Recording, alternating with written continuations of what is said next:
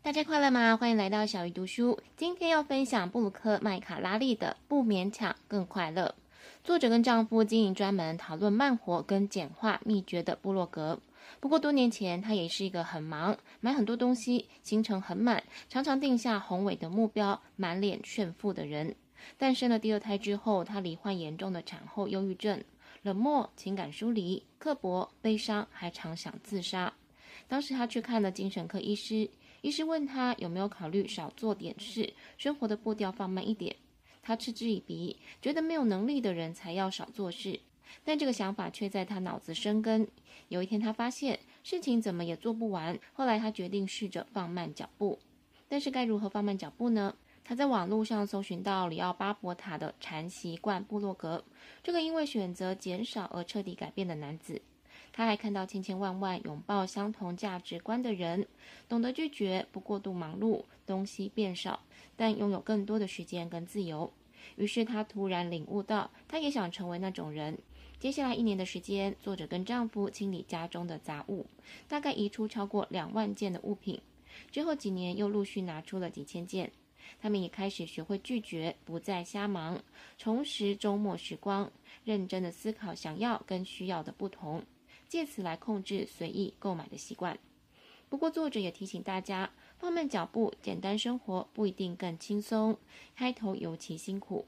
只要决定好事情的优先顺序，对重要的事付出必要的关注跟爱，就能毫不费力又心安理得。如果有人对慢活有疑惑，作者引用了作家艾琳·罗伊琴娜的观点，他认为慢活是一种准备好执行跟准备好舍弃的奇妙组合。你会变得比较在乎，同时也比较不在乎。会说好，也懂得说不；会表达关心，也会适时的转身离开。认真做重要的事，然后忘记不重要的。有计划，也有弹性。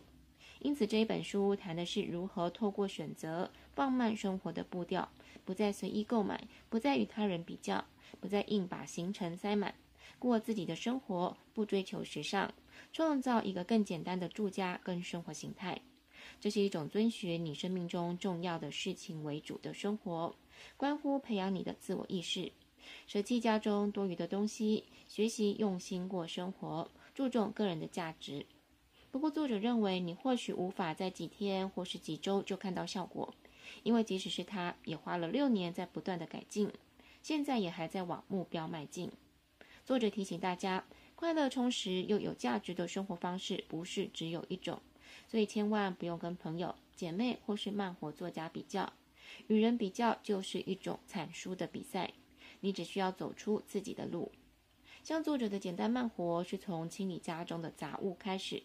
当时他严重的忧郁症，对心灵探索觉得无力，因此他选择最不费心的开始。当他慢慢把家里跟脑袋里的杂物清理掉，就有力量检视其他需要清理的领域。包括想法、行程、意见、作业系统等，也慢慢学会了用正念创造家庭生活的节奏，开始把简单活的概念运用在教育跟旅行，改变饮食跟烹调的方式，练瑜伽等。作者希望大家知道，慢活有很多的方式，哪个对你最有用就是最好的。作者也坦诚，其实从严重的忧郁症到决定慢活，并没有那么顺利。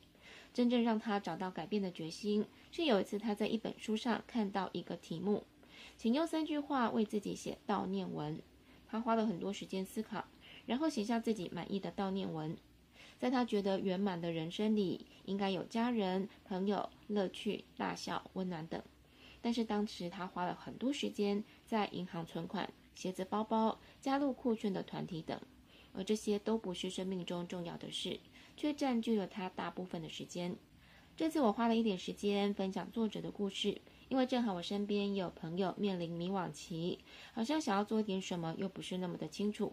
如果你目前也是这种情况，希望这段故事可以让你好好思考一下自己为什么想要改变，因为你得先知道自己为何改变，才能决定如何改变。